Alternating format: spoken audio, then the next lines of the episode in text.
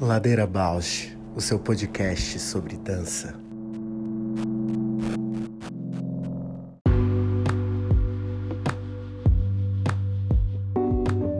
Olá, eu sou a Juliana Alves e este é o Ladeira Bausch, um encontro semanal para mover pensamentos de corpo, com temas que nem sempre vão para cena, sem glamour e sem mito.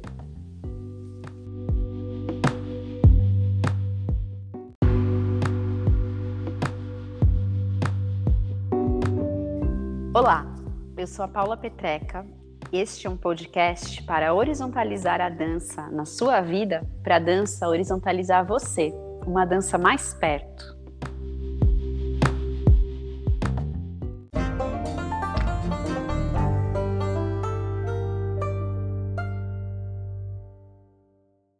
Olá, boa tarde, Paula. Tudo bom, Ju? Tudo, e você? Tudo bem. Tá correria aí, né? Tava corridinha aqui, que ah, eu tenho as tarefas, né, de sempre, e apareceu um gatito aqui em casa. Oh. Muito bebê, só que os cachorros são terríveis, né? A gente não tá vendo muita chance de ficar com ele. E aí eu tava nos corres para conseguir uma adoção, até consegui, mas fui levar o gato para fazer toda a parte de veterinário, sabe? Uhum. Aí ficou meio corridinho agora. Sabe que eu lembrei que você falou esses dias que tinha sonhado com que tinha Rato. ratos, né? Uhum. Pela casa e os cachorros estavam loucos. Olha que, que, que coisa, né? E na verdade era um gato. É verdade. Hum, predestinado, um sonho predestinado, verdade. É. Nossa, e o gato é muito fofinho. Aí a pessoa que vai adotar tava receosa dele ter alguma doença. Ela falou, é muito fofinho, por que, que abandonaram esse gato? Mas a gente fez os exames ele não tem nada. Nossa, o olhinho bem azul, né? Bem Muito. mescladinho. E ele é super dócil, sabe? Eu tinha um gatinho aqui, e aí eu já tinha a Vup, né? Que é a cachorrinha, a cadelinha. Uhum. E eu fiquei um tempo, assim, achando que elas não iam se dar bem. Aí a Vup, de fato, quando a Clara era filhotinha, tipo, tentava pegar o rabo, tentava. E a Clara, muito ágil, assim. E colocava elas separadas e tal. Aí teve um dia que eu já tava assim cansada, né? Porque a Maria era bebezinha ainda. Uhum. E aí eu falei, Vup, você. Eu sei que você gosta. Olha que bebezinha. Ela é tão bonitinha. Cuide dela, você já é tão grande, né? Que nem um bebê com a Vup, assim. Você já é tão grande, você já. Você quer ser mamãe? E comecei a conduzir ela para uma, uma, uma lavagem. E não é que depois de um tempo as duas estavam, tipo, deitavam, assim, a Vup é bem pretinha e a Clara era bem branquinha, assim. E elas deitavam uma junta com a outra, assim. Mas custou essa, essa aproximação, esse a- achar que não ia dar certo e tal. E no fim elas faziam uma companhia para outra, assim. Ai, que fofas. A gente Hum. estava pensando nisso, mas o Brad, o machinho aqui, ele é alfa e ele tem muito, muita questão de território mesmo, né? Ele já chegou a morder cachorro estranho. Então a gente fica mais receosa porque são três também, né? Aí um mais, mais agitado agita as outras duas. É, já fica- faz uma matilha também, né? É, o coitadinho já- do gato tava assustadíssimo com eles e eles estão terríveis desde ontem. É, não adianta. Aí já, porque daí é a questão da, de território também. Gato também é bem, né? Aham. É mais arriscado mesmo, que coisa, né? É muito engraçado observar esse mundo feral, né? E a gente também tem um pouco isso, né? Tem alguma memória no nosso corpo que é essa selvageria da onde a gente vem, né? Da onde na nossa história alguns algumas células e memórias nossas guardam essas coisas de território, né, de ameaça, Uhum. de, de defesa, os instintos, né? É, na verdade, eu acho que a gente ainda super tem isso, é que a gente vai para um tipo de convívio que, é, como fala? Ah, sei lá, vou trazer até uma coisa de história agora que me veio na cabeça. Tipo, no Renascimento, as cortes, sobretudo, né, a ideia da educação cortesã ou da civilização do homem, passava por um negócio que eles chamavam de expressatura, que tinha a ver com você dissimular as suas emoções para que você não ficasse tendo, sabe, é, turbilhões emocionais. Então, alguém que você não gosta, você não vai ficar gritando com a pessoa, tratando ela mal, você só passa por ela reto, ignora, uhum. sabe? Isso foi. Hoje, isso é meio convencionado na gente, quando eu penso, leio os é manuais. Mesmo. De nem tudo que a gente sente a gente expressar. Mas, ao que parece, lendo esses manuais cortesões da Idade Média, não era bem assim. Uhum. Eu acho que essa civilidade, que por um lado é bom, porque também tem umas coisas engraçadas nesses manuais que diz você não pode usar a faca da mesa para atacar uma pessoa quando você tá. Então, acho que por um lado foi bom civilizar, mas por outro, é... a distância de uma espontaneidade desse sentir instintivo, que eu acho que a gente tem super, sim. A coisa do santo bateu, né? Tem até. Uhum. Uhum. Tem muita coisa que a gente mal é, nem faz ideia que move a gente, né, nesse campo da, da natureza, assim. E que a gente, algumas coisas a gente deduz, né, e já tem algumas ciências, algumas que tá nesse campo holístico, né, mas mas que acontece muito próprios astros, né, que a gente uhum. falou no anterior. E é, é, e é muito forte, né, quando uma pessoa se propõe a se conectar mesmo com isso e, e descobre muda a vida, né? Eu tenho algumas amigas, assim, que mudaram a vida, assim, quando sentiram, né, essa, a missão, a luz, que, que é vão porque na... fica incompatível, né, mesmo, tô pensando é. aqui. É que acho que expande muito mesmo a visão, que não cabe mais mesmo se ficar fazendo essa expressatura, né? É, e, e, e, e, se descolando da natureza, porque no fim também tem a ver com isso. Agora que você falou essa coisa dos astros, né? Trouxe também do episódio. É, tem uma, uma coisa que também são as estações do ano. Uhum. Se você olha assim, civilizações mais antigas, delas é organizada de acordo com a temperatura no frio recolhe, então não, não, e no verão expande. Não tinha essa regularidade de se manter um padrão de vida que, né, 365 dias no ano vai numa linha, ou melhor, depois os uhum. direitos trabalhistas inventam o fim de semana, inventam as férias, mas isso não é muito da natureza, né? Na natureza a gente deveria estar é, tá conectado com essa variação de ritmo. Sim.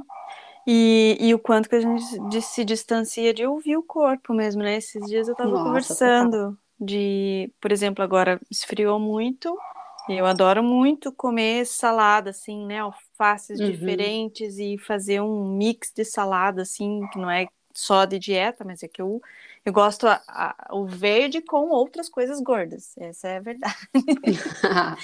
que me faz bem, assim, porque me dá é, vontade vontade mesmo de pegar aquele alface crocante na boca com um tomate que explode com, com aquele queijinho que é mais mole. Nossa, é uma, uma festa de texturas. Mas quando esfria, eu não tenho a mínima vontade de pegar uma salada. Fria, a sabedoria assim. do teu corpo, né?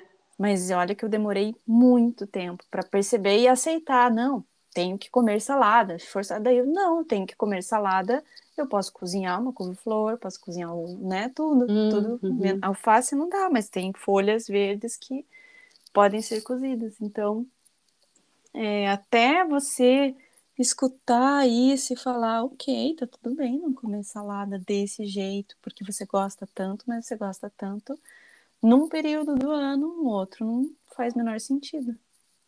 Uma vez eu fiz um tratamento ayurvédico e a minha grande dificuldade foi aí porque também de manhã eu tenho o hábito do suco verde. Aí ele falava, primeiro que você tem que variar esse verde do suco, né? Não uhum. pode ser só couve. Eu só gosto de couve. Ele, não, tem que pôr uhum. alface, tem que pôr rúcula. E segundo que isso não é comida de inverno.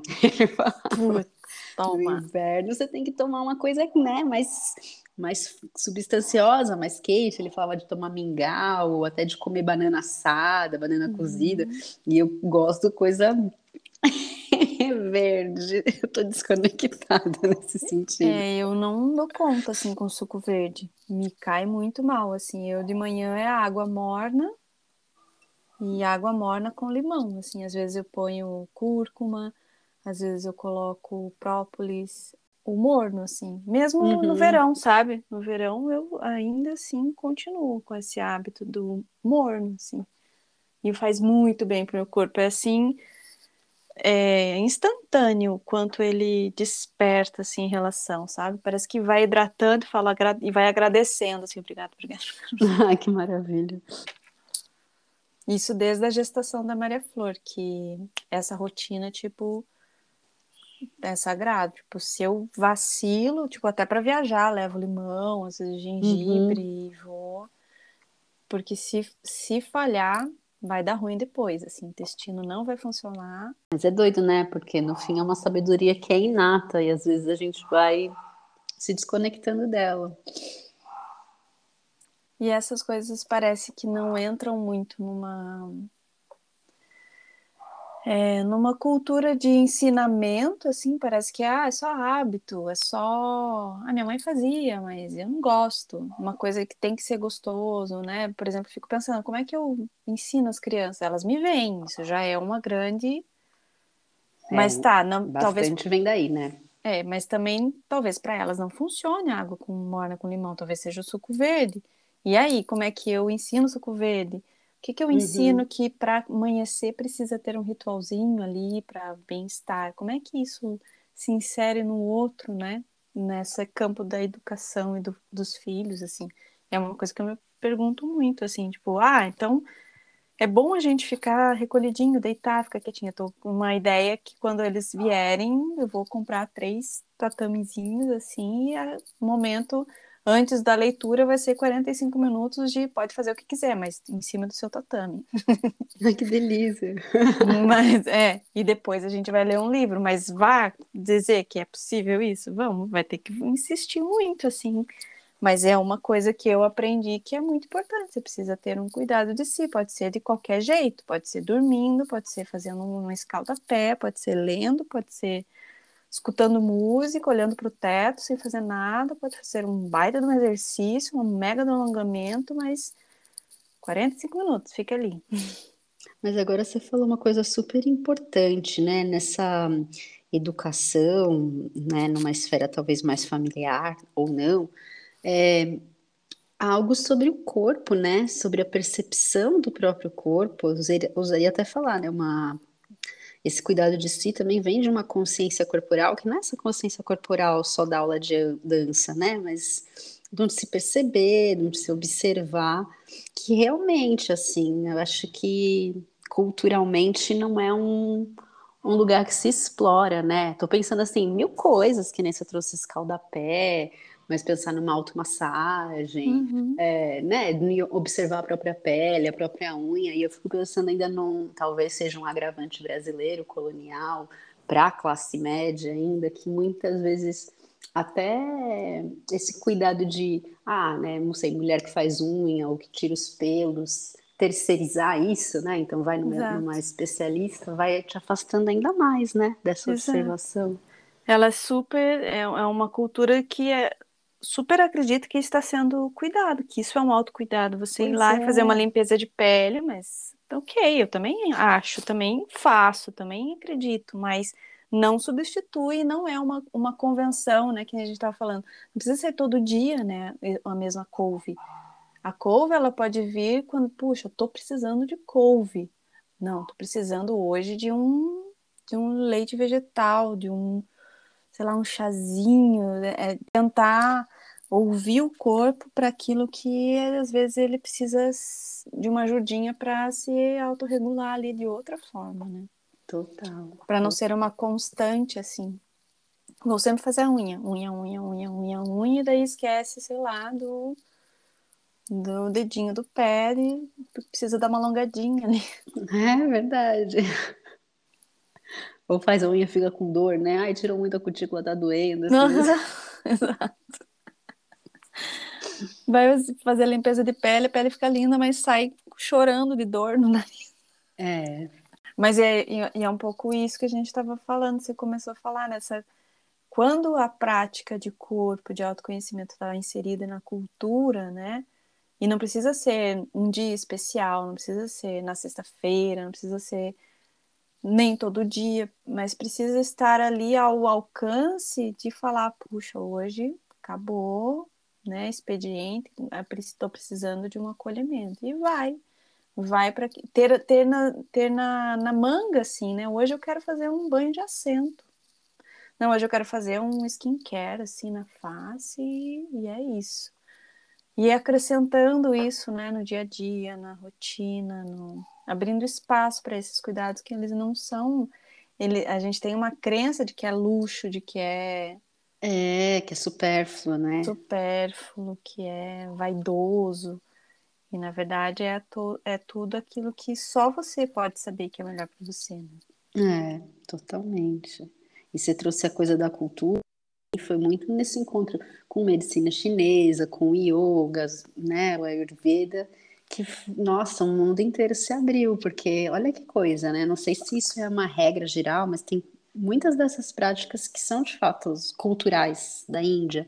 A ideia de é, lavar as narinas com frequência, escovar a língua, é, esfoliar o corpo, fazer automassagem, passar óleos no corpo. E aqui isso tudo às vezes é encarado como um lugar de luxo, né? Não uhum. como uma rotina. Ou, tipo, vou. É, não, não faço isso porque eu não, não vou em massagista, né? Tipo, uhum. não, não precisa ir em massagista para é. passar óleo no corpo, fazer uma oleação aeroveda. O ritual, ele é em si melhor ainda você por você mesmo, não. Na verdade, essas práticas né, de massagem, não tirando, tirando os profissionais, né? De, não desmerecendo, mas eu acho que eles estão para nos reeducar a colocar isso como uma prática no dia a dia, não para que a gente sempre fique dependendo deles para que essa prática funcione na gente. É. Uma porta de um, uma porta de entrada para isso, né? E claro que é muito é muito melhor quando alguém faz. É outra coisa, na verdade, né? É bom também quando alguém faz. Porque é uma outra é uma outra aplicação, né? Com mais, mais, mais experiência, com outros acessos, com profundidade.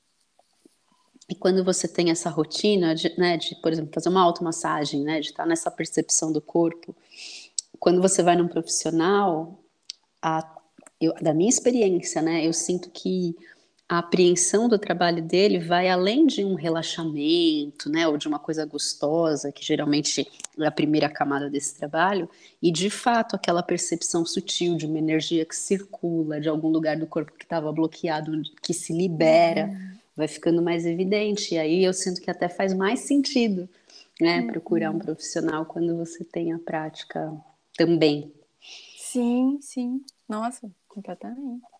Porque daí tem a ver com a, essa complexidade do encontro, da relação, da troca, né, de calor, energia. Uhum. Como que você também está disponível para trocar. Você está passivo recebendo, mas você está ativo emanando também, né? Trabalhando uhum. como receber aquilo, né? É verdade. Bem, passamos por um portal do autocuidado. Você conhece mais, né? Mas do pouco que eu vi do Fredson, que é o nosso convidado, tem uma sensibilidade para, acho que para essa escuta da natureza mesmo e um isso que a gente falou assim, né? Um portal, tipo, não, agora é a partir daqui que eu vou, não tem como voltar, né? É a partir dessa desse olhar sobre as as matrizes indígenas, o corpo, como, como ganhar esse corpo que tem a ver com essas práticas. Enfim, conheço muito pouco, do pouco que eu acessei, eu acho que, que tem essa virada, assim, né? Essa, não, é por aqui, é disso que eu, que eu trabalho, é sobre isso. É, eu conheci o Fredson no, trabalhando no projeto do CRD, do Centro de Referência da Dança, e a gente chamou ele para dar umas aulas partilhando essa pesquisa, né, esse trânsito que ele faz é, de encontrar comunidades indígenas, observar aquelas danças e também propor uma recriação a partir do repertório de vida dele, que eu acho bem bonito isso também, né? É que esse encontro é, é inventivo, né? Ele é gerativo, não fica só num lugar de. Acho que não é só num lugar, mas às vezes a impressão que eu tenho é que quando a gente trabalha com tradição, com ancestralidade, há um desejo de preservar e, e, claro que sempre tem deformação nessas informações no trânsito, né?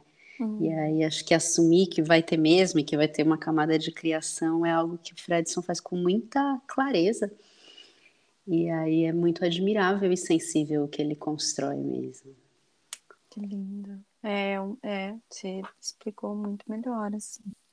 Realmente tem uma elaboração, uma lucidez, né, da importância desse vai e volta, né, desse diálogo, dessa conversa entre o que essas traduções, né, que você falou, não é tradução, é tradução que você falou? Tradição, mas rola uma tradução. Olha só, você falou várias vezes tradição, eu ouvi tradução. Ó, palpite, um palpite aí. Então, bora. Vamos, Vamos chamá-lo.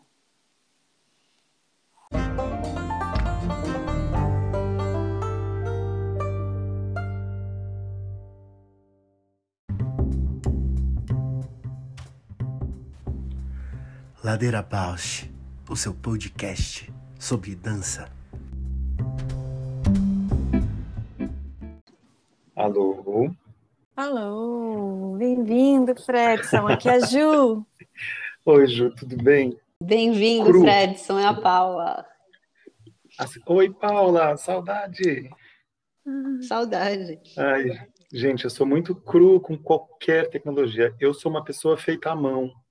Ai, então, não, não, qualquer coisa, eu falo assim, ai, meu Jesus amado que, que eu faço? Mas acho que deu certo. A gente está que... aprendendo também. Ai, que bom. Eu acho que vocês estão construindo uma biblioteca admirável.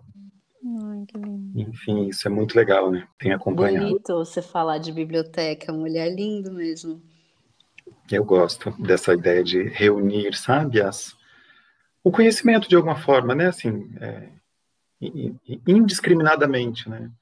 E esse e essa nossa essa nossa arte, né? essa, esse, essa dança que é um guarda-chuva gigante de coisas e a gente precisa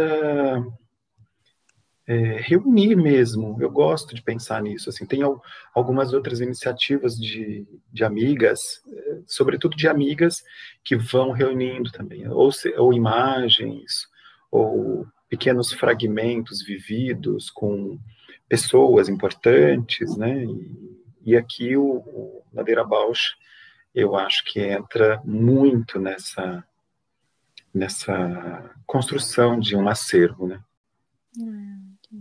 Engraçado, porque é, é, é, muito bom essa perspectiva que você fala. Em alguns momentos era reunir, mas enquanto você falou reunir, eu fiz assim, tipo, uma explosão. Assim, a vontade é que essa alguns montinhos que tem, ou, ou estado, ou tipo de dança, que a gente consiga espalhar, tipo.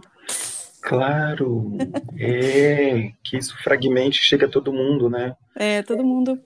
Porque agora, é porque agora essa biblioteca caminha, né, gente? É. Exato. Isso, é, Cê... isso, isso também é muito legal. É. Você está onde, Fredson? Eu estou em São Paulo agora, é, mas eu estava em Cuiabá até na quarta-feira, né? Uhum. Fiquei cinco meses lá e felizmente foi liberada a vacina para o meu grupo. É, e aí eu vim, achei que era uma relação custo-benefício importante. Claro. E, e, me vacinei ontem, então. Ah, que bom. Ah, é, nossa, tô, fiquei, fiquei, fiquei, emocionado, viu? Fiquei hum. bem emocionado. Na hora de agradecer o técnico de enfermagem, a minha voz ficou embargada. E aí você fica pensando assim, poxa vida, nesse momento tão importante, né, movido pela força do amor e do ódio, né? E, e enfim, agradeci, vim voltando ali por Higienópolis chorando, pensando em quanta é, quanta gente já deveria é, ter recebido esse direito, né? Mas, enfim, não é disso que eu quero falar, porque isso já está bem presente nos nossos cotidianos, né? É, nos atravessa, né? Demais. A gente fez o nosso fim da pandemia já no Ladeira Bausch, para não falar mais, mas é impossível. É, não quero falar disso não, estou feliz de estar aqui com vocês. Então se apresente, Fredson, acho que até você já falou quem é uhum. você na ladeira, mas reforça aí dessa maneira brincalhona que a gente faz, se apresente e uhum. quem é você na ladeira hoje? Menina, vou ladeirar então. vacinado.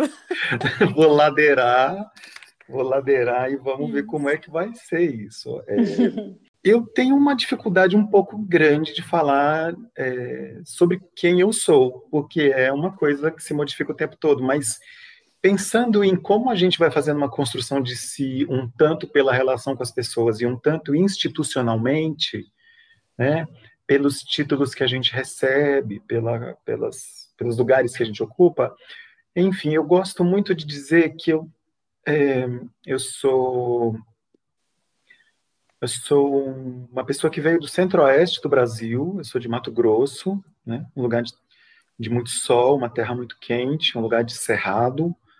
A paisagem que, que norteia o meu olhar é a paisagem do Cerrado, Mato Grossense. Outras paisagens também, mas mais proximamente a do Cerrado. Eu sou filho do seu Hamilton e da Dona Aldi. É, papai não está mais conosco. É, um pedreiro e uma costureira e tem duas irmãs, uma mais velha e uma mais nova, é, que por uma uma dádiva é, também somos irmãos e amigos. Né? Poderíamos ser só irmãos, que não é pouco, mas também somos amigos. E sou professor há muitos anos, há 34 anos, eu estou no magistério, comecei muito novo, e sou bailarino há mais de 30 também, há 30 e... Preciso fazer as contas agora, 32 anos eu estou aprendendo física, fiz balé muitos anos da minha vida, eu fui, eu fui discípulo da Royal Academy, né, fiz exames seriamente, né, enfim, foi muito importante também para mim, e tipo, no balé eu descobri muito cedo que não seria príncipe. Hum.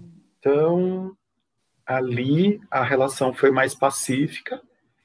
E aí eu pude buscar outras, outros reinos, talvez, é, outras formas de, de principiar é, na dança. E, e, fiz mestrado e estou para terminar um doutorado dentro dessas pesquisas que muito provavelmente vamos falar um bocadinho. Uhum. É, e eu acho que é isso, assim, e, e, me sinto confortável quando falo de mim pelos, pelos dois, é, pelas duas janelinhas que me mostram para o mundo, como professor e como bailarino. São os dois lugares onde eu me sinto muito, muito confortável de, de me dizer. Hum, que lindo. E então vamos falar o que que qual que é a tua pesquisa agora, o que que está te movendo hoje, Fredson? Nossa, Ju, eu vou fazer uma piada antes de falar. O que me move hoje é a força do ódio. e por favor, não é o ódio que consome a carne, não é o ódio que intoxica. É o ódio de que precisamos de justiça, mas eu estou falando isso em forma de piada, tá? Uhum. uma piada, piada, trágica, mas é uma Ácida. piada. Muito, porque é isso, né? Se eu, eu, eu digo que me sinto confortável sendo professor e bailarino, eu estou sendo um pouco é, masoquista, porque são duas profissões absolutamente demonizadas nesse momento, né? Sim. Se você é artista e se você é professor, ah, vamos demonizar. Então, é, como é que eu não sou masoquista? É, preciso criar mecanismos para sobreviver com o mínimo de saúde mental nesse processo todo que a gente está vivendo. Assim. Sobre o que me interessa nesse momento, falando de uma coisa muito assim grande para ir fechando um pouquinho os, os degraus desse pensamento, ou, ou subindo, ou ao contrário, né, afunilando, acho que o que me interessa hoje é uma dança que seja absolutamente plural, para qualquer corpo, né, que não abra mão é, do, da, assim, pensando democraticamente no que seja essa dança, é, que nenhuma se sobreponha à outra em, em importância, sabe? Uhum. Que todas as questões fundamentais para, as, para todas as formas de sobrevivência estejam presentes na dança, né? Que o que a gente discute como formas de vida, como é, milhões de aspas aqui, como minorias em formas de representatividade, sobretudo financeira e política,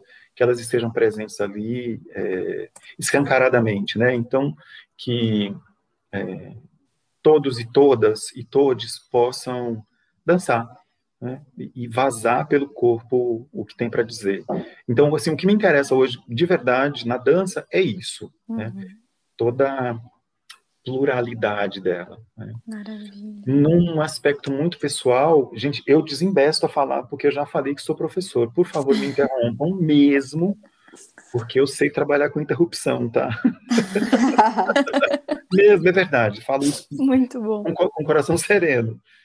Eu sou professor, eu estou dando aula online, eu falo duas horas sem parar e eu falo, gente, vocês estão cansados, me interrompam, porque não é tão agradável né? Enfim, uma hora a voz fica monótona e tem questões aí. Então pode interromper que eu vou desembestando, viu, meninas? Uhum. Tudo bem?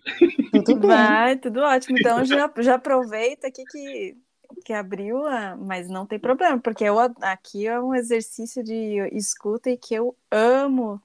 Estou aprendendo uhum. cada dia mais, assim, a ouvir, ouvir, ouvir. E hum. então, nesse caminho, né, dessa dança que você tem construído, que está te movendo agora e que, que acho que já vem de um caminho grande para perceber isso também, né? Uhum. É, quais foram os ajustes, os, aprof os aprofundamentos, as evoluções que você viveu em si para isso, né? É uma coisa curiosa, assim. Eu, quando cheguei numa determinada altura da vida lá em Cuiabá, eu me questionei muito, assim, o que faço eu agora aqui, né? Eu já tinha 35 anos e eu, enfim, eu tô com 51 agora e uh, me perguntava, assim, o que fazer aqui, né, em Cuiabá, como continuar fazendo uma uma carreira sem nenhuma arrogância no que seja isso, é, mas como construir uma história dentro dessa dança, me motivando a fazer coisas, né, naquela época. E ali eu acho que foi o ponto de virada, quando eu tinha 35 anos, então um pouco antes, na verdade, porque 35 anos foi quando eu vim para São Paulo, então um pouco antes, um ano ou dois antes, eu é, é que aconteceu o ponto de virada. E, é, e a gente está falando de uma época onde é, as coisas ainda circulavam lentamente no mundo, né, as informações todas e a internet mesmo como esse veículo disseminador de conhecimento, ainda era menos democrática, se ela não é totalmente democrática hoje, ela era menos ainda há quase uhum. 20 anos, né? Então ali eu tinha, eu, por, por exemplo, quando a gente fala ladeira Bausch, não dá para a gente não associar com a nossa musa da vida que que modificou a paisagem da dança no mundo, né? Que veio um vento forte que mudou a paisagem da dança no mundo, que é a própria Pina, né? Uhum. E ali em Mato Grosso, eu tive conhecimento de quem era essa mulher. Quando é, as pessoas ainda não sabiam quem era essa mulher lá. Uhum. É, porque ainda era um ambiente onde a dança era feita nas academias. Eu sou um bailarino feito em academia de balé né, de que elas são concorrentes e que tem festivais e que tem concursos. Eu sou desse lugar, né? Mas ali eu descobri quem é essa mulher que e uma das frases dela que me toca muito, que é quando o bailarino chega numa fase madura da vida, quando não consegue caminhar nas pontas, ela coloca o pé inteiro do, no chão, né, desse bailarino. E eu falei assim, nossa, o que é isso, né? Talvez nem tivesse estofo ainda para entender a profundidade disso, Uhum. Mas me apaixonei profundamente, me apaixonei profundamente e chegou até a minha mão um DVD é, bem famosinho que é o que Pina Bausch e seus bailarinos fazem no Wuppertal. Eu pirei muito quando vi aquilo. Falei, gente, que dança é essa? Né? Que pergunta, pergunta o que te move, o que te, o que te faz dançar, enfim, o que você sente quando dança. Isso para mim era muito era muito novo e eu já tinha um pouquinho mais de 30 anos ali. Então, uhum. ali foi um ponto de virada muito importante. Né? E quase na mesma época me chegaram também as imagens do caso Ono. E se a Pina era desconhecida, o Casu em Mato Grosso, muito uhum. mais. Né? Então, eu fiquei assim, me, me sentindo um ET quando queria trocar com as pessoas. É, mas fui atrás e, e, foi, e foi isso, assim, né? ficou guardado ali esse desejo de entender quem são essas pessoas que fazem essa dança, que é, tira é, das pessoas o máximo delas sem precisar alongar um pescoço e um colo de pé, uhum. né? E tudo bem, eu inclusive adoro balé é, só tenho uma relação muito diferente hoje com ele, mas gosto muito da técnica. Hoje, quando faço aula de balé, me divirto muito, porque meu corpo assentou alguns conhecimentos, é, e é mais prazeroso fazer balé hoje do que quando eu tinha 20 anos. Né? Uhum. Né? Lógico que não tem giros e pernas na uhum. orelha, mas tem outras coisas, né? Então, isso ficou guardado, isso foi uma inquietação. Aquele, aquele ali foi o ponto de virada mesmo, quando eu brinquei dizendo assim, ali eu não quero ser príncipe, porque tem outros reinos aí para visitar, né? Uhum. É, tem outras formas de, de, representação política na dança que não sejam príncipes, princesas e bruxas. Né? E fui é, continuando com as minhas pesquisas, tentando é, é absorver e criar pequenos solos que que ninguém via lá em Mato Grosso. Né? As pessoas falam, nossa, que interessante, aquele interessante que não quer dizer muita coisa, né? Mas ah, enfim, é isso, a gente está brincando aqui. Uhum. E, e aí, dessas inquietações, é que começa de fato a minha pesquisa que me norteia de lá até aqui, que é essa terra de Mato Grosso, ela é uma terra é, ela é uma terra indígena por excelência, com uma paisagem hoje muito modificada, mas indígena por excelência, né? na origem, na cara das pessoas, né? nas histórias, nos entornos, é, enfim, né? no nosso linguajar, e, e, enfim, tudo isso é, é muito forte ainda hoje lá, e eu é, sempre tive isso muito proximamente. E aí, a, a, a questão que me ligou diretamente com a, com a cultura indígena tem a ver com ter é, absorvido alguns textos que chegavam do caso ONU, que falavam de corpo morto, e eu não tinha mesmo estofo algum para discutir o que seria isso, mas entendia que havia uma questão importante sobre transformação, morte, as coisas que me chegavam, o que eu conseguia absorver. E fui é, pensando nisso, pensando nisso, até que me deu uma inquietação de falar sobre a morte. Um certo fascínio sobre é, esse, essa transmutação, né, a transformação do corpo em outra coisa, se existem outras formas de energia para onde a gente vai, outros universos, enfim, o que a filosofia e a religião explicam. E aí acontece um fato muito engraçado, é, que eu até escrevi na minha dissertação, assim, muitos anos atrás, que é, eu estava conversando com uma grande amiga, que é linguista, conversa de boteco mesmo, e ela, eu falei para ela, ah, Cris, eu estou muito instigado a falar sobre a morte. E ela, é ela é uma pessoa fascinante, e ela já, ela não se lembra disso, né? e ela já tinha tomado uhum. algumas cervejas, o que é melhor ainda, porque deixa a conversa mais macia, e aí ela, é, ela falou, ah, você precisa conhecer sobre os bororos. Assim, uma, uma frase jogada. Uma frase jogada. Meu, é mesmo, é, assim, vá, vá conhecer o ritual funerário deles. E isso para mim é muito nítido porque é, eu não bebo, então infelizmente eu tenho memória. e eu fui, foi exatamente o que aconteceu. Ela falou umas duas ou três coisas sobre esse ritual e eu eu falei assim, ó, isso é interessante, vou ver o que é isso, né? E fui, e nunca mais eu parei. Então, ali em Mato Grosso, eu fui é, pesquisar dentro da Universidade Federal, que tem é, incríveis pesquisadores é, da antropologia e da história é, sobre os bororos.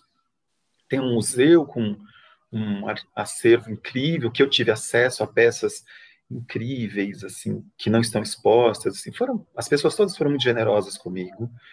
Eu tive é, um indigenista, que inclusive ele é pai de uma amiga minha, ele, Edson de Jesus, Antônio de Jesus, ele é um incrível contador de histórias, então ele se sentava tardes inteiras comigo me contando das idas dele às aldeias, né, e então ele foi me municiando, foi me alimentando de uma curiosidade, de um desejo de, é, sem saber ainda o que fazer, queria falar da morte, caí, a, a, fui pesquisar sobre os borodos, mas era tudo muito solto, né? não sabia o que era. Assim, ah, quero dançar a morte, é muito vago.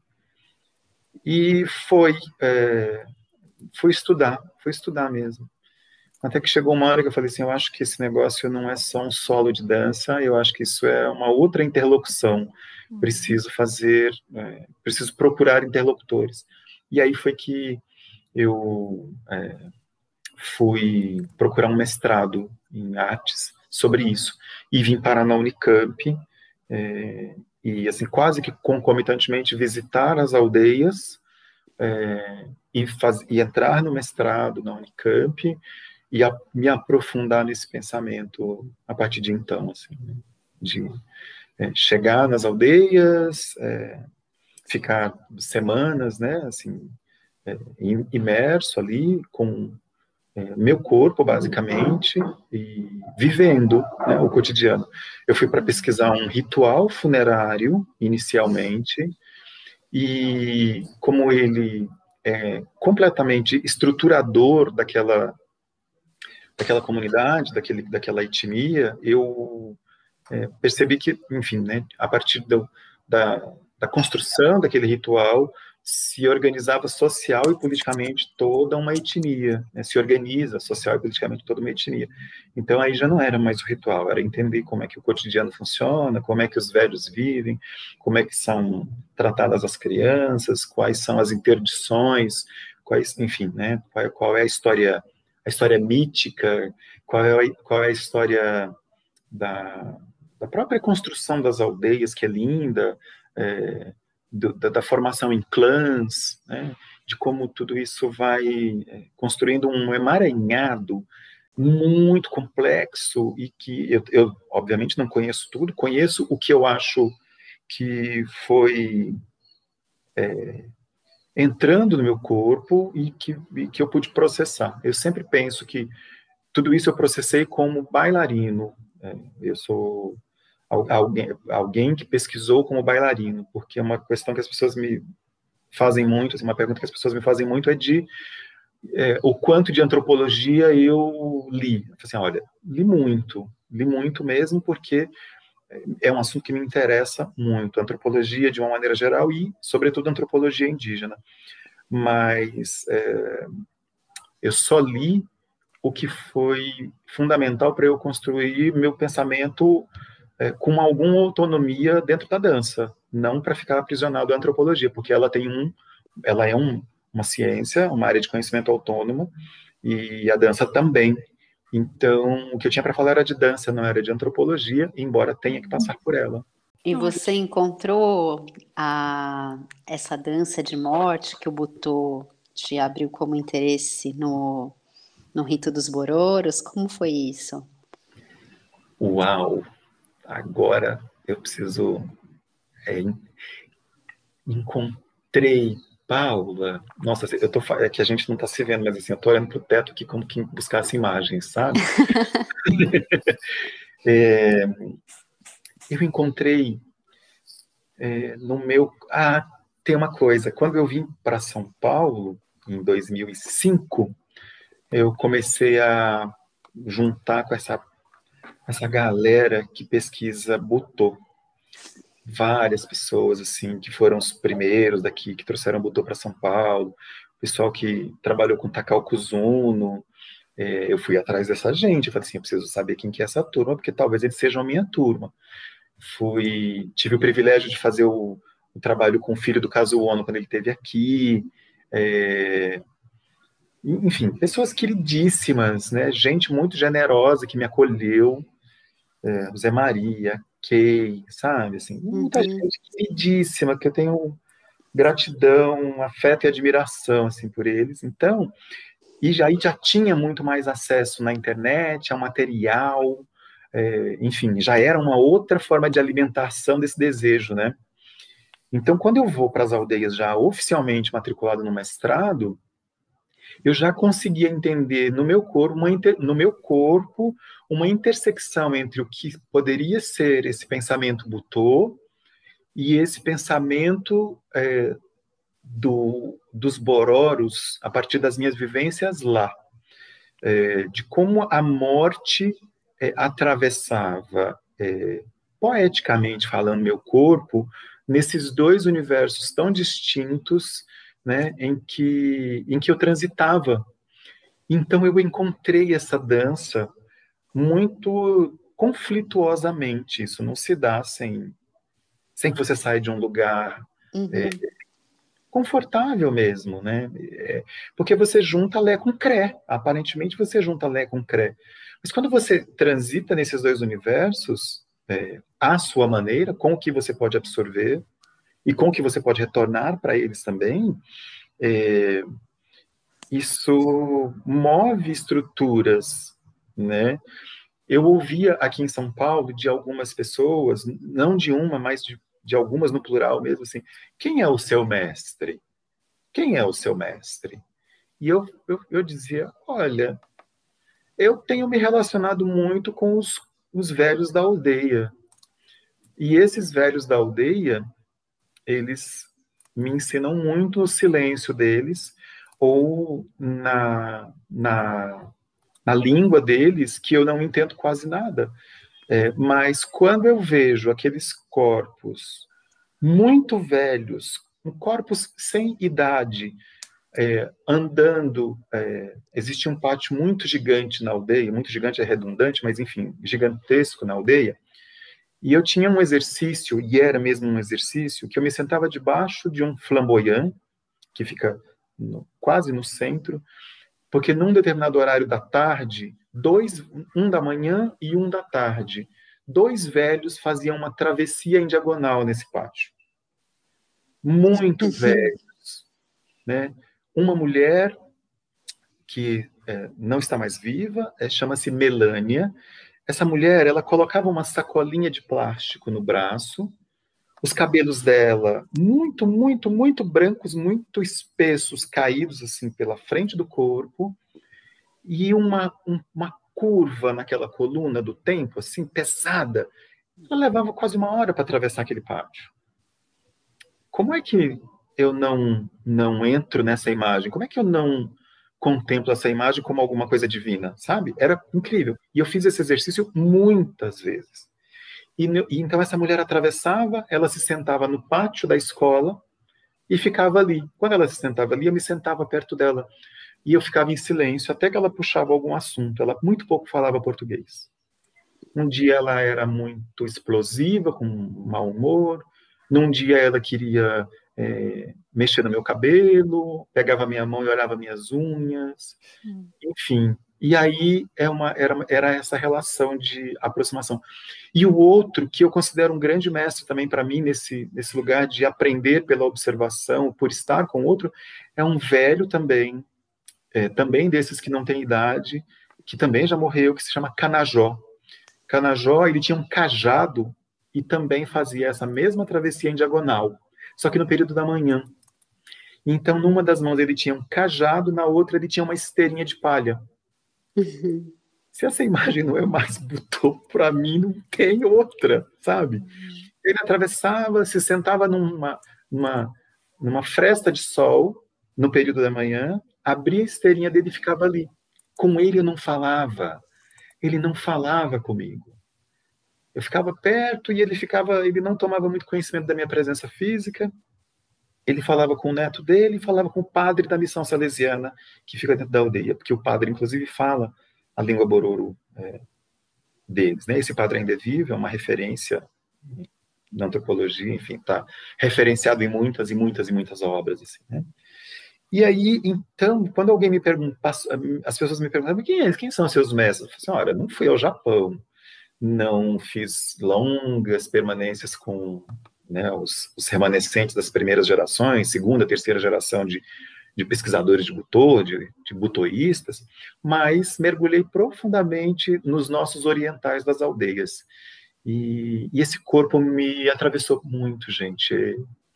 Eu acho que é, é uma forma de encontro para mim, sabe? Esses dois mundos. Então, eu encontrei essa dança ali, né? Inicialmente no meu corpo, né? Como é que eu processei tudo isso? É, eu tenho pilhas e pilhas de cadernos de campo, assim, de, de, de, que no final do dia eu tinha uma direção de, de uma orientação de mestrado, e no final do dia eu, eu, eu entrava para o meu quarto na aldeia e eu escrevia muito, muito, assim, sem nenhum, sem nenhuma moral na caneta, né? Tudo que vinha tinha que ser aceito. E muitos anos, né, já se passaram. Quando eu leio essas anotações, eu tenho hoje um olhar mais generoso por aquilo. Uhum. Registro importante das sensações, do que o olhar registrou, e o olhar não registra só o que vê, ele registra com algum sentido, né? Hum. Eu não registro só a flor, eu registro a flor, o movimento da flor, o movimento do cajado, é, a coluna dura para poder suportar o peso do corpo, o passo suave no chão de terra, enfim. E, e tudo está ali. Quando eu voltava para São Paulo e eu fazia longos laboratórios é, dentro das salas do Instituto de Arte da é, eu descontextualizava tudo aquilo e só trabalhava com as minhas memórias e com o que vazava do meu corpo num processo de orientação muito é, revelador, sabe? É quase uma, uma arqueologia mesmo do que estava no meu corpo, assim, camadas que iam se é, descobrindo até chegar numa movimentação muito é, muito do que fazia sentido para mim. Não posso dizer original, talvez original coubesse, não me, me falta uma palavra precisa agora, mas enfim, vou ficar com original. Talvez surgisse aí uma movimentação muito original daquilo tudo que eu tinha vivido, né? Mas até aí era só para o meu corpo, uma metodologia de pesquisa para o meu corpo, para eu preparar o meu corpo para a cena. Né? Enfim, foi o que eu fiz por muito tempo. Assim. Então, minha pesquisa ela começa aí. Eu acho que o encontro com essa dança que a Paula falou, ela também se estabelece aí, né? Assim, ela se encontra e se estabelece aí. Sempre com muita cautela, muita delicadeza por juntar mundos tão diferentes, né? Tão distintos. E que depois eu passei a achar nem tão distintos assim.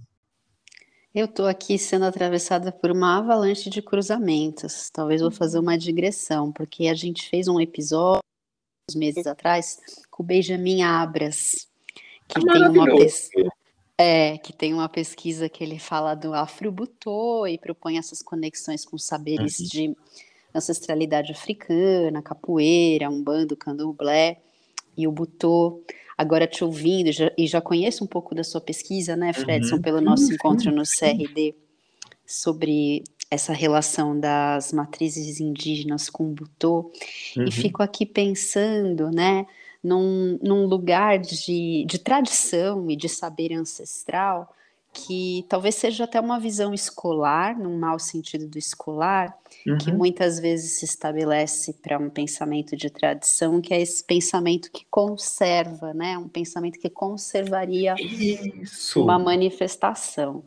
E aí eu fiz um curso que foi muito lindo com o Rafael Galante de História Centro-Africana, onde ele Outro traz querido. essa é, ele traz essa perspectiva da tradição no continente africano como uma estrutura móvel e por isso mesmo tão potente, né, de criar novas conexões, de se recompor.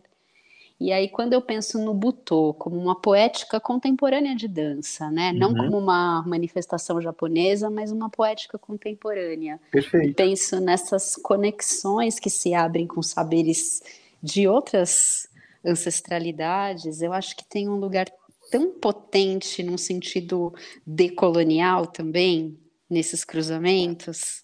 Isso te atravessa? Nossa, Paula, eu eu tô fascinado com o que você falou, porque é isso, é isso, sabe? É, primeiro que assim não existe uma coisa mais móvel do que a tradição.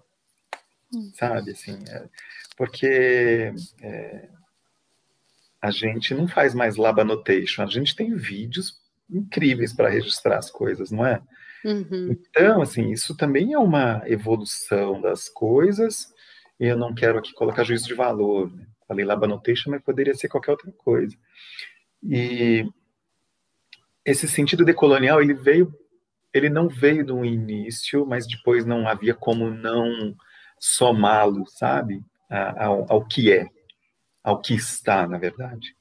Então você falou, por exemplo, você falou do Benjamin, você falou do Rafael, mas sobretudo Benjamin, assim, é, um pouco antes eu fui conhecendo pessoas que se debruçavam sobre esse pensamento Butô, né, sobre essa essa é, possibilidade de fazer essa dança pensamento é, muito mais ligada às paisagens, vivências e sentidos do que é, algumas pessoas que falavam, falavam de tradição é, me cobravam como essa, essa, essa, porque foi um incômodo para mim no início, né? Uhum. É, pensar em, nossa, por que, que é que precisa ter mestre? Tem que ser japonês, meu mestre, enfim, né? Como é que essas formas de absorção das coisas é, elas podem vir de, de, muitos portais aí, de muitas, de muitos atritos, né, de muitos relacionamentos, de muitas formas de relacionamento, né. Quando eu fiquei, assim, quando eu, a primeira vez que eu ouvi um, o termo afrobutô, eu falei assim, gente, que coisa curiosa, deixa eu ver quem é que está fazendo isso, quem são essas pessoas, tem um monte de gente. E aí, a uhum. partir, e aí um, um fio que você puxa, né, é, que se descortina tudo, e tem muita gente pesquisando, formas muito particulares de entendimento dessa dança-pensamento. Não é uma técnica mesmo, né? E eu, eu ainda associo, Paula e Ju, com outras coisas, assim, quando eu mergulhei nesse mundo das, das dos bororos primeiro, né, sobretudo dos bororos, porque eles foram o meu o meu lugar de acolhimento, mesmo eles me acolheram mesmo, estabeleci relações afetivas que tenho até hoje, tenho afiliados mesmo na aldeia, né? Eles, é, por uma questão ética é, minha, eles queriam me batizar como Bororo e eu falei, ah, vamos esperar mais um tempo, porque eu tô, fiquei muito tocado, óbvio, né? uhum. né? Muito tocado, assim, de, de vocês abrirem essa porta imensa da aldeia e me darem um nome dentro de um clã, mas é, em respeito a vocês, não. Ainda não. Talvez um dia, talvez quando eu tiver 60, 70 anos, talvez eu aceite com mais tranquilidade. E eles entenderam, né? Enfim. E a gente continuou com essa relação. Então, eu era conhecido dentro das aldeias Bororos, eu visitei várias delas, é, como professor de dança. E eu acho isso tão bonito, porque juntou na mesma, na mesma, na mesma denominação o professor e a dança, sabe? Uhum. Nos dois lugares onde eu nunca pedi para ser chamado e eu, eu era reconhecido por as duas, pelas duas coisas que me dão conforto é, nas formas de tocar o mundo e as pessoas de alguma forma, que é ser professor e ser bailarino. Então eu era o professor de dança, porque por muito tempo eles pensavam que eu era antropólogo. Eles estão muito acostumados com o jeito da antropologia pesquisar. Então eu ouvia de muitas pessoas assim: quando é que você vai lá em casa com a câmera? Quando é que você vai me perguntar coisas? E eu não perguntava nada. As respostas elas vinham no silêncio, elas vinham nos contatos, nos convites para eu ir para o rio nadar com todos eles, na na hora que passava um caminhão lotado de indígenas, sobe aí, professor, vamos com a gente. Eu não sabia nem para onde era e subia. Então, é, era, era esse corpo que eu colocava à disposição de estar plenamente naquele lugar, né? Então, eu não saía com um caderninho na aldeia anotando coisas, né? Inclusive porque foi uma orientação muito sábia da minha orientadora, né? E eu, na terceira ida à aldeia, eu entendi plenamente o que isso queria dizer, porque aí a ansiedade vai diminuindo e depois da nona visita, para vocês terem uma ideia, assim, eu fui muitas vezes, né? Eu já estava é, não incorporado, porque eu nunca faria parte daquela paisagem, eu preciso entender que eu sou urbano, mas eu já estava aceito, né? é, nunca tentei me transmutar numa pessoa indígena, né? E nem tentei reivindicar os 25% que eu tenho de, de sangue indígena, porque, né, enfim, minha mãe ela é uma, é uma mulher negra indígena e meu pai branco, então, eu poderia convenientemente dizer, não, também tenho sangue indígena, mas não, não cabe, não é isso. Porque a dança que eu pesquiso, ela não é, ela não é uma dança indígena, ela é uma dança inventada a partir das minhas percepções, daquilo que ficou em mim, de como eu processo isso. E a Paula falou do CRD, e eu sou extremamente grato pelo convívio que a gente teve lá, porque aquele momento no CRD foi muito importante importante para minha pesquisa, no contato que eu tinha, no acolhimento seu com Paula Salles. É, eu tive um desafio gigantesco que era, é, minutos atrás eu disse que o que eu fazia era para o meu corpo. Em algum momento nessa trajetória, e eu dou um salto relativamente grande entre o meu corpo preparado e preparar para o corpo do outro alguma dança, ou preparar o corpo do outro para alguma dança, é, eu vou parar no CRD num curso de longa duração. E aí eu fui instigado a pensar em como é que isso sai do meu corpo e vai para o corpo do outro, como uma forma de pedagogia. Uhum. E foi um desafio fascinante, assustador, é, mas que me trouxe um, uma ampliação daquilo que poderia ser essa mesma dança que eu chamo de inventada, né? Porque cada um de nós vem de um determinado lugar. Assim como eu acho que as outras danças se inventam também no nosso, nos nossos corpos, porque elas vieram de outros lugares, né? Elas se inventam. Né? É, a gente fala muito de balé, balé, balé, enfim, pode, poderiam ser outras danças, mas eu vou fazer uma pequena, um pequeno parêntese aqui. Eu tenho visto muito no Instagram é, casais dançando aquelas danças competitivas, é, russos, principalmente, daquelas regiões do mundo. Uhum. E aí, um dia eu vi uma apresentação de samba competitivo deles. Sim. E não é o nosso samba, definitivamente, e jamais poderia ser, sabe? É, é, é lindo o samba que eles dançam. E é engraçadíssimo Olha que maravilhoso. Essas pessoas estão inventando um samba ali dentro. É uma dança competitiva, não vou entrar nesse mérito de, de competições, uhum. né? Mas é uma dança, ponto. E eles dançam samba. E aí você vê aquelas pessoas com corpos esguios, longilíneos, com sinuosidades impressionantes de quadril, mas é, que inventaram um tipo de samba para sambar, para dançar. Assim como quando a gente fala de balé, já que a gente faz, a gente pode fazer essa viagem, né, da Rússia para cá, é, é, a gente tem bunda grande, isso é uma questão para gente. Fazer algumas coisas com essa bunda nossa é, fez a gente acreditar que não tinha uma linha de corpo bonita no balé. Né?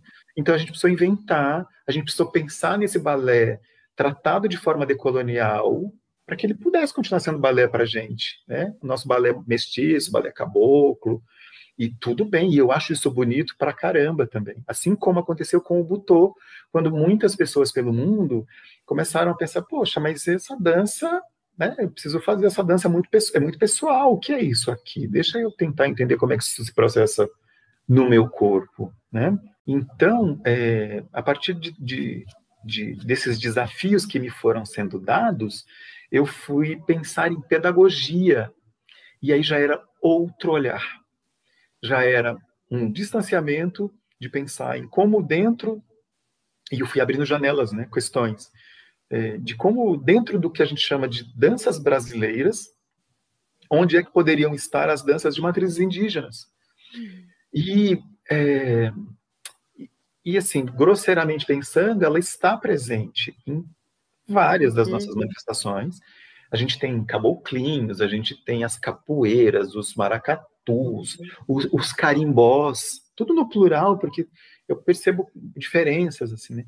E ali tem presenças indígenas, mas e o protagonismo dela? Ela é a nossa primeira dança. Se é que a gente pode chamar uma dança de brasileira, essa movimentação indígena, ritualística, festiva, religiosa, é, e lá em, em, em Meruri, na, na, aldeia Bororo, na principal aldeia Bororo, onde eu sempre fui, eles chamavam de danças de alegria é, e danças de tristeza, né? Eu acho isso bonito, porque quando era uma, uma celebração de funeral, era uma dança de tristeza, mas quando era um baile, era dança de alegria. Então, é, todas essas danças estão presentes, mas se existe uma dança que pode ser chamada de brasileira de fato, né, sem, sem força alguma para que isso aconteça, são as danças vindas das matrizes indígenas, são as danças indígenas, né, enfim, mais especificamente. Uhum. Então eu fui pensando que lugar tem elas. E aí foi a partir do contato com outras pessoas que se interessavam por isso que eu fui pensando e assumindo que era um processo de pesquisa de pedagogia para uma forma de preparação de corpo para a cena. Né? Primeiro, antes do CRD, eu tive dois parceiros fabulosos com quem eu trabalho até hoje, que é o Murilo e a Canzelu. Então, na Nave Gris, principalmente a Canzelu, ela sempre me instigou, nós somos amigos de longa data também, ela, ah, eu queria que você fizesse isso com a gente, Bem, vamos lá, vamos brincar, vamos fazer isso com a gente. Então, eu falei assim, olha, vamos assumir o, o erro da pesquisa, vamos assumir a brincadeira, vamos. Então, eles foram importantes nesse processo de dividir com outras pessoas, e numa escala maior, já um pouquinho mais estruturado, o grupo que eu tive no CRD. Então ali eu fui pensar o que, quais são essas movimentações, de onde vieram essas simbologias, de como é, juntar é, a minha formação ampla, né, de ter passado por várias danças, por algumas por muito tempo, outras por muito menos tempo, é, e transformar isso num, numa abordagem de corpo. Não sei se é a palavra mais correta também. Eu, eu gosto das palavras e às vezes elas me fogem, mas vou usar a abordagem de corpo aqui com uma, uma certa transitoriedade, né? E, e, e, foi ali. Então eu tenho me aprofundado muito nisso que eu chamo é, de, de pedagogia, sabe? Dei até um nome para isso, né? É, porque é a partir dessa batida de pés, desse compasso binário, que tanto se assemelha em populações indígenas, e eu digo assemelha-se porque, é, por mais parecido que seja, é muito diferente. Então, esse bater de pés me inspirou esse nome. Então, o que eu chamo hoje de desse, desse processo pedagógico, nessa construção ainda, chama-se Boetoparu, que é bater os pés. Basicamente, em língua bororo, chama-se bater os pés. E é nisso que eu tenho brincado, em, em, pesquisas, em simbologias, em experimentações, não necessariamente transmutar um movimento para dentro da sala de aula, mas entender como é que ele pode se transformar em alguma coisa é, num plano físico, biomecânico, mas que se junte com é, a história pessoal de quem vai usufruir daquilo, de quem vai brincar com aquilo.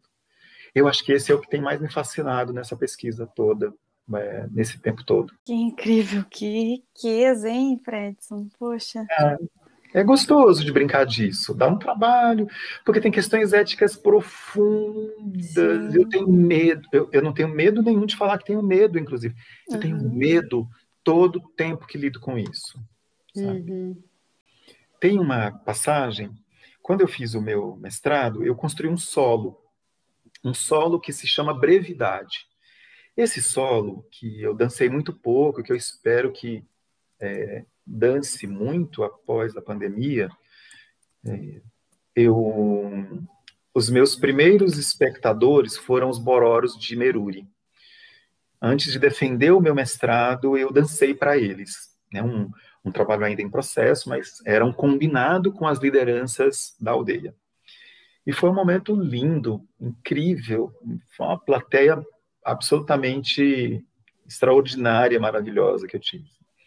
E aí eu tenho algumas falas registradas em vídeo, pedi autorização, eles aceitaram, que eu precisava registrar aquele momento também.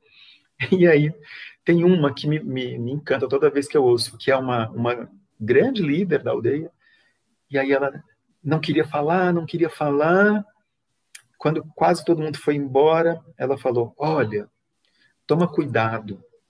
Você não estava dançando sozinho. Hum. Entende? Quando alguém te diz isso, eu falei assim, menina, preciso ter muito cuidado com o que é que eu estou mexendo aqui. Né? Eu estou mexendo em estruturas estruturantes, né? Uhum. É, em, eu cavuquei coisas, é, literalmente, literalmente, né? que eles enterraram e que Uhum. é, agora eu exponho de alguma forma. Então, ela falou, foi, ela foi firme e carinhosa. Eu tenho essa fala registrada até, assim, cuidado, porque eu vi que você não estava sozinho. Tinha nossos antepassados com você. Você não estava dançando sozinho. Cuidado com o que você mexe. E não era uma ameaça, era só alguém que diz: leva uma blusinha que pode fazer frio. Era um cuidado mesmo, sabe? E às vezes faz frio, às vezes faz calor. Então eu tenho medo, eu tenho medo, medo, respeito, cuidado, é, enfim, tudo que. Mas eu acho que é, é essa tua a tua integridade e grandeza de, de ser sincero e honesto com isso, né? Por exemplo, é, que eu me emocionei muito quando você falou dessa valor que eles dão, né? E que você conseguiu pela, né? Que eu senti que é pela primeira vez se senti muito confortável sendo professor e, e bailarino e Uhum. professor de dança nesse espaço, assim, quanto custa, né? Para a gente se Uhum. sentir assim eles pedirem, eles quererem te acolherem dessa maneira, assim, Sim, nossa, é é uma grandeza, e acho que isso só, só se dá reciprocamente pela tua é, honestidade em se aproximar e, e o que, que você busca também, né? Não é exatamente extrair, né? É, um- é uma relação ah, recíproca e verdadeira ali de legitimidade daquilo que se sente na relação, né? Da, na proximidade, no que se uhum. muito interessante, estou muito. Nossa, quanto tempo a gente estava buscando, né? Uma. Eu e Paulo, uma, uma, alguém que trabalhasse assim, eu tava, tô assim, muito, muito feliz com essa teu. Ah, eu estou feliz também. Ju, vou pegar um gancho do que você falou. Você falou uma Uhum. palavra importantíssima. Eu vou contar uma historinha é, de onde surgiu a minha, a- a- o meu nome de professor de dança. Uhum. Eu, na minha segunda ida à aldeia, eu estava ali, né, enfim, me ambientando, revendo alguns conhecidos. Eu fui convidado por uma liderança da aldeia, um rapaz muito jovem, que era uma espécie de agente cultural da aldeia. Ele que comandava festas, rituais, funerais, tem vários assim com papéis bem definidos, né? E aí ele chegou para mim e falou: "Olha, nós vamos ter uma festa para comemorar o martírio do índio Simão Bororo e do padre Rodolfo, porque aconteceu muitos anos atrás, pela disputa de terra, um assassinato desses dois personagens importantes para eles, e eles fazem uma festa que é o martírio, né? E o martírio do padre Rodolfo e de Simão Bororo. Aí vem é, parentes de várias etnias, parentes de outras aldeias. É um grande evento e, e padres da missão salesiana, porque a missão salesiana está presente em muitas aldeias pelo Brasil inteiro e em Mato Grosso ela é muito forte, né? Inclusive assim, e eu não vou aqui fazer uma crítica à igreja nesse momento, porque não é o momento de fazer, mas eles me deram um suporte perfeito para estar nas aldeias, sabe assim? Uhum. Então, né, enfim, não, não vou te dizer que não tenha críticas, mas não é esse o momento mesmo, né? Mas é para Uhum. deixar registrado. E fiz bons amigos também dentro da igreja. É, e encontrei padres muito conscientes também das interferências, né? Enfim, tem gente de todo jeito, colocar todo mundo no balaio só simplifica o que não é simples, né? E aí, eles me pediram que eu montasse uma coreografia para essa festa. Olha o tamanho do meu conflito. Nossa! É um conflito gigante, porque aí, é, Paula, entra também a questão deco- decolonial, que nem era uma questão para mim nomeada, mas eu percebo que ali já tinha um incômodo. Eles, eles queriam que eu montasse uma coreografia para apresentar na festa. E eu, assim, meu Deus, que faço eu agora? Que baita interferência, assim, estar aqui já é uma interferência gigante, mas e agora? Que faço eu? Aí eu passei uma semana dessa nessa segunda ida na aldeia, já tinha data para voltar para a aldeia novamente, enfim, falei assim, olha, então quando eu voltar, a gente vê isso, consegui adiar por uma semana. Conversei com minha orientadora na Unicamp, e foi uma coisa muito engraçada, porque a conclusão que chegamos é assim, olha, é, você está menosprezando a capacidade de escolha deles você está agindo como um perfeito colonizador que não deve oferecer o seu conhecimento àquela população porque vai descaracterizá-la. Isso é um pensamento zoológico, praticamente. Como, olha como, como, a gente com boa vontade é perigoso, tá vendo? Uhum. Então, assim, eu estava com uma visão cristalizada de que é, não, a minha dança vai ser nociva para vocês. Né? Quando ele já tem acesso todas as danças, porque tem internet Verdade, pois eles é. uma população que faz faculdade, estuda. Então eu tinha ainda, felizmente isso não existe mais, é, uma população cristalizada, né, um pensamento cristalizado de que não, isso não vai ser bom para vocês. Paternalista, né? Muito, muito, sabe, protecionista de uma de alguém que não está pedindo a minha proteção para aquilo, que quer dividir conhecimento. E aí, por que, que eu estou falando isso? Porque a, a, a Ju falou de reciprocidade. Então, quando houve a troca e o que eu tinha para dar era isso, e olha como a gente, a gente é universal, a gente, a, dança é universal. Eu falo isso com entusiasmo, porque a gente se comunica em qualquer lugar do mundo com ela. Uhum. Eu entrei numa aldeia e fui aceito porque sou da dança. E isso não é pouco para mim, né? Enfim, mas muito delicadamente eu fui e, e, e fui construindo uma coreografia. É, eles tinham tudo é, meio que pronto, assim, a música, o jeito que eles queriam, né? E aí eu fui tentando, falei assim, olha, eu não sei fazer dessa forma, eu posso fazer do jeito que eu sei? E eles aceitaram. Então eu construí uma coreografia com os movimentos que eles foram me dando, que elas foram me dando, era um grupo gigante de mulheres, assim, de crianças de 10 anos a mulheres de 50 ou mais, não dá, muitas idades não dá para a gente saber. Então era um grupo muito heterogêneo, mas ali, e agora vocês imaginam que nos meus ensaios, era no meio da aldeia, no meio mesmo, num bico de luz, porque durante o dia não é possível, é muito calor, então acende-se um bico de luz potente no meio da aldeia e faz-se um círculo de pessoas gigante, você fica no meio de uma arena, eu trabalhei no meio de uma arena. Hum. O medo era grande. Mas, enfim, foi ficando divertido, foi ficando divertido. Eles foram gostando, eu fui gostando, a gente foi se. Aquilo era a nossa. Aquele era o nosso idioma. Então, é, a partir daquele dia, eu virei, de fato, é, e aceitei amorosamente ser professor de dança.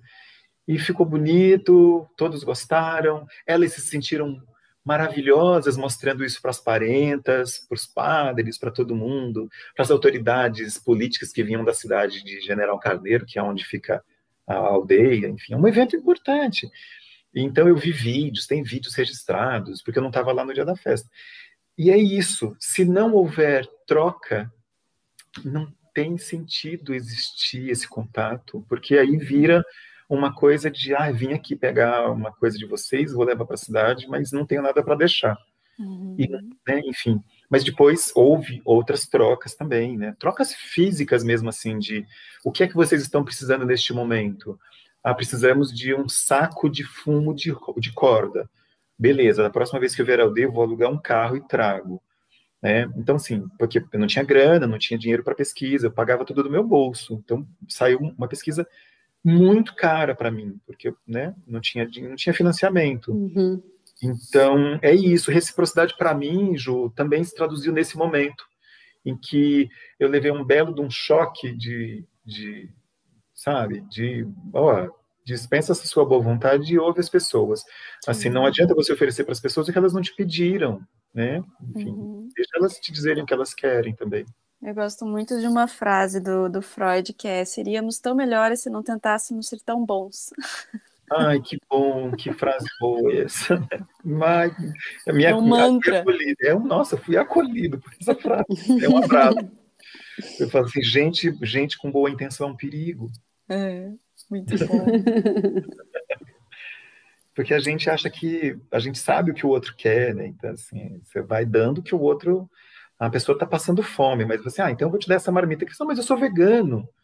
Mas você está passando fome, está escolhendo comida, mas eu sou vegano, entende? Uhum. Essas minúcias, como a gente é bom e essa bondade, nem sempre é a bondade que, é. que vai acrescentar alguma coisa, né?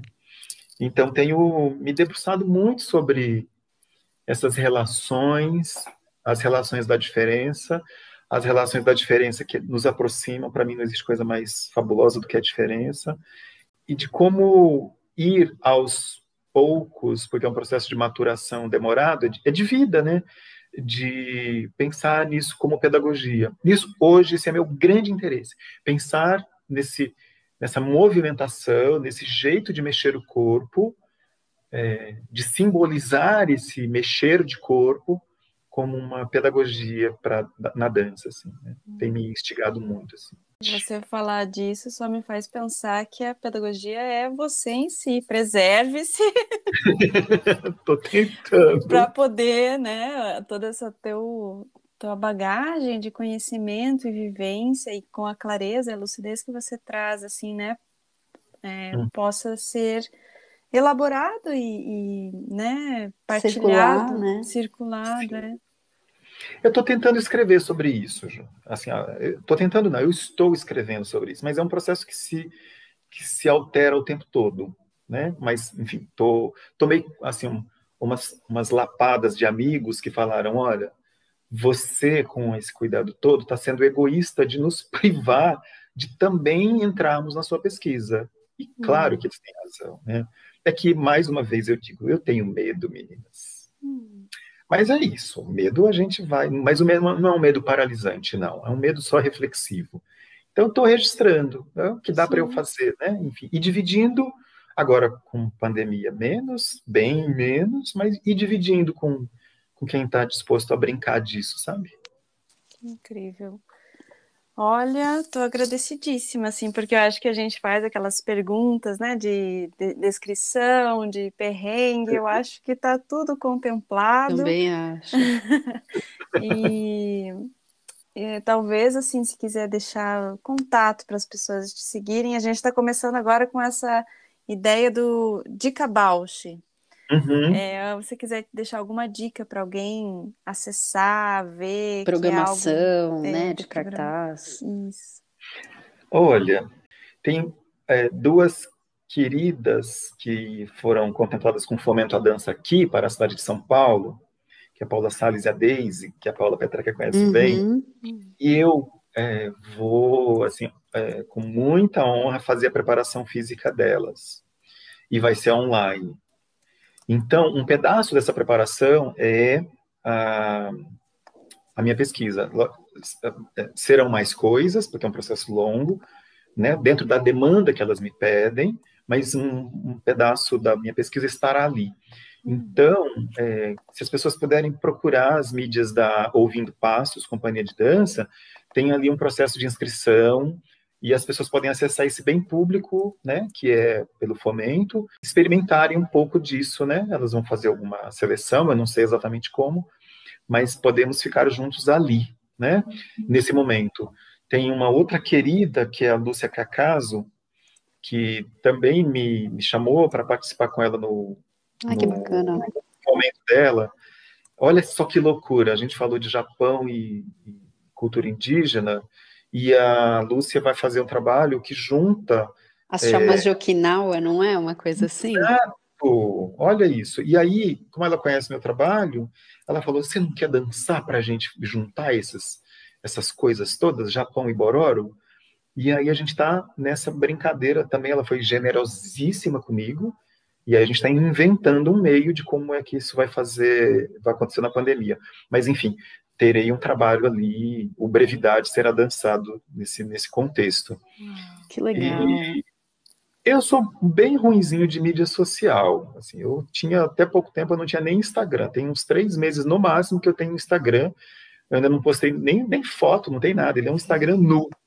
Mas tá lá, se alguém quiser é, seguir. Mandar uma vai. mensagem para você. Não é? Vamos trocar. Eu, eu acredito tanto nas trocas tanto nas trocas, sabe? E, então é isso, é a forma de manter contato com as pessoas mesmo.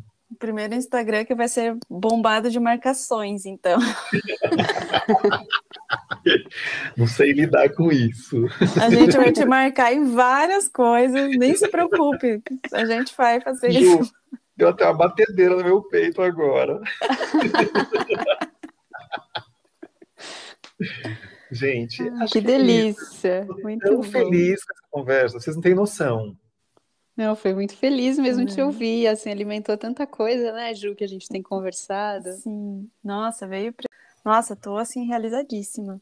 Ai, que bom, foi um encontro bonito mesmo. Eu fiquei bem emocionado de conversar com vocês. Delícia. Muito obrigada pela generosidade. E, e assim, desde o início, quando eu fiz o Instagram, eu comecei a seguir o Ladeira Abaixo, eu falei, gente, que coisa incrível que elas estão fazendo vai ficar para a gente pesquisar, né? As falas estão aí, daqui um pouco as teses começam a pesquisar o Ladeira, porque tem falas importantes, a gente pode citar as pessoas que estão lá. Olha isso, gente, o tamanho, né? Enfim, e, e de forma tão gostosa, a gente produzir conhecimento e democratizar esse conhecimento de uma maneira tão gostosa, risonha, lúdica, profunda, né? Muito obrigado. Ai, que querido. Muito Nossa. bom, querido. Um beijo grande para você. A gente vai se falando então aí pelas redes. Estou por aqui, me chamem. Ai, lindo. Um beijo. Beijo, delícia. Um beijo para vocês. A gente se cruza por aí. Tchau, tchau. Beijo. Tchau, tchau, tchau.